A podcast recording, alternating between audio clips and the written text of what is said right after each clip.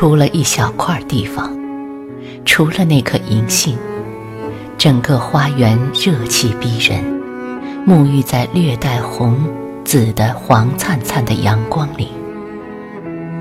可是我不知道，这红色和紫色的印象是来自我感情的满足，还是因为我眼花的缘故。金黄的沙粒反射的夏天，穿透我的大草帽的夏天。几乎没有黑夜的夏天，我母亲有感于我对黎明的深情，允许我去迎接他。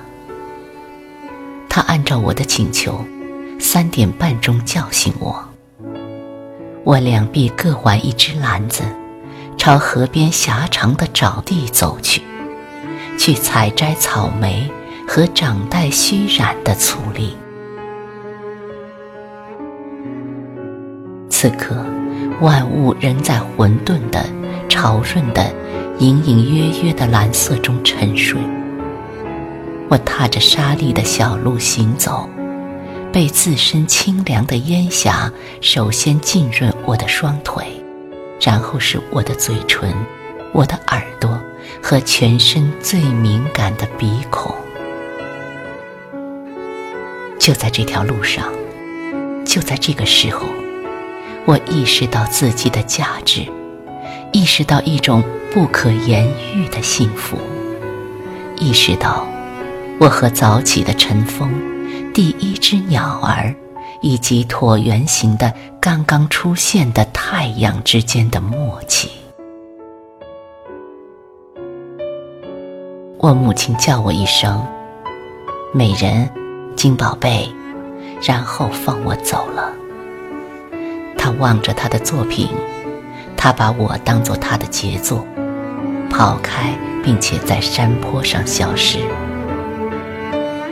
我当年也许是俊俏的，我母亲的评价和我当时的照片并非总是一致的。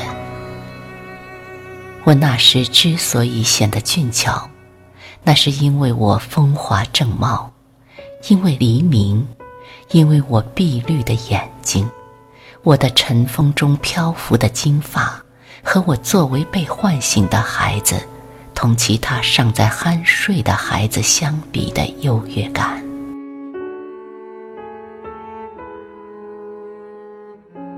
我听见敲头遍弥撒钟就往回走，但在此之前，我已经饱餐了野果，已经像独自出猎的猎犬。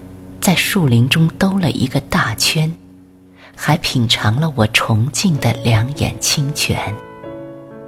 一股清冽的泉蒸蒸丛丛，勃然冒出地面，并在四周形成一个小沙洲。这股泉水刚出世就丧失了勇气，重新钻入地下。另一股泉水几乎不露踪迹。